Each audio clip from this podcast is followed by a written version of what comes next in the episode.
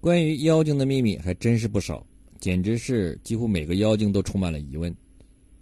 那么另一个妖精有更多的疑问，并且也是老君的门下，那就是青牛精。一个问题是，如来佛祖有如此大的法力，为何很顾忌青牛精呢？在第五十二回，悟空大闹金兜洞，如来暗示主人公中，如来听说将慧眼遥观，早已知时，对行者道：“那怪物我虽知之，但不可与你说。你这猴儿口场，一传道是我说他，他就不与你斗，定要嚷上灵山，反疑惑于我也。”这一段写的不明不白。如来是在说老君的青牛独角寺，而作为佛门之主，曾经收服了孙悟空的如来，竟然担心青牛精嚷上灵山，并且青牛精要是知道如来说他，就不去和取经队伍较量，而是去直接找如来的麻烦。那么是谁给了青牛精如此的大胆？很简单，能和如来匹敌，让如来顾忌的，除了青牛精的主人太上老君，没有别人。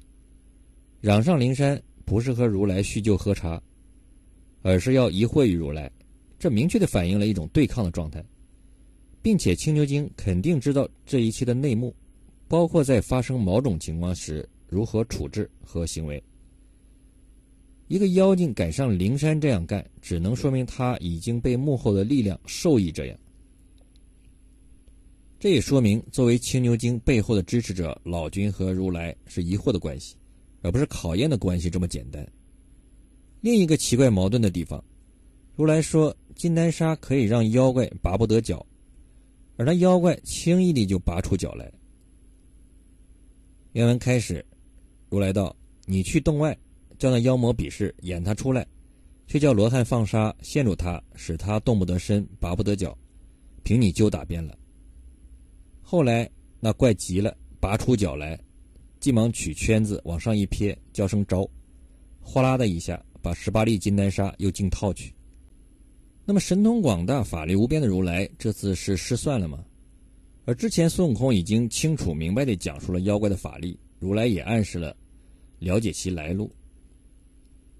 这只能说明金丹砂的法力并不是降服青牛精的关键所在，只是如来欲得到想要结果的一个过程桥梁。最终还是老君出面收服了青牛，而不是别人。如来深知这一切，包括谁一定能降服青牛，因为青牛的幕后指使就是他。原文有罗汉道：“如来吩咐我两个说，那妖魔神通广大，如失了金丹砂，就叫孙悟空上离恨天兜率宫，太上老君处寻他的踪迹，庶几可一鼓而擒也。”另外附带提一下。金刚镯是老君早晚防身之物，怎么会被一个坐下青牛就轻易的偷走呢？青牛精是少有的让如来顾忌的妖精，青牛武力不错，但和孙悟空相比，至多算是平手。唯一不同的是有个金刚镯，这金刚镯是太上老君的。按照老君的说法看，老君道：“有有有！”捋起衣袖，左脖上取下一个圈子，说道。这件兵器乃昆冈团练的，被我将还丹点成，养就一身灵气，善能变化，水火不侵，又能套诸物，一名金刚镯，又名金刚套。当年过函关化胡为佛，甚是亏他，早晚最可防身。这里透露出一个信息，即金刚镯是老君早晚防身用的宝器，随时带在身上。可后来老君收青牛精时说，老君道。是这孽畜偷了我的金刚镯去了。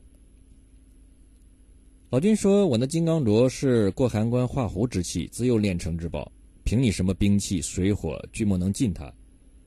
若偷去我的芭蕉扇，连我也不能奈他何以？如此重要随身携带的法宝，怎么会轻易被一只牛儿偷走？这十分令人生疑。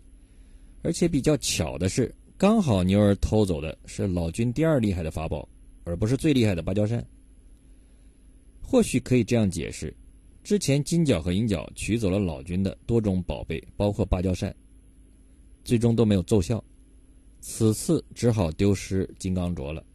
这个丢失是打了引号的。在老君收了青牛之后，真正的惨剧才发生，孙大圣才同天王等众打入洞里，把那百十个小妖尽皆打死。作恶的头领没什么事回去了，而跟随的小妖却命丧黄泉，全部被打死。没有办法，他们没有一个实力强大的主人，但是也告诉人们，跟随作恶不会有好下场。由以上可见，此三波四个妖怪都是同一个幕后，为着同一个目的刻意安排的。而金兜山、金兜洞实际上就是兜金山、兜金洞，即在此地兜走了一大笔金子。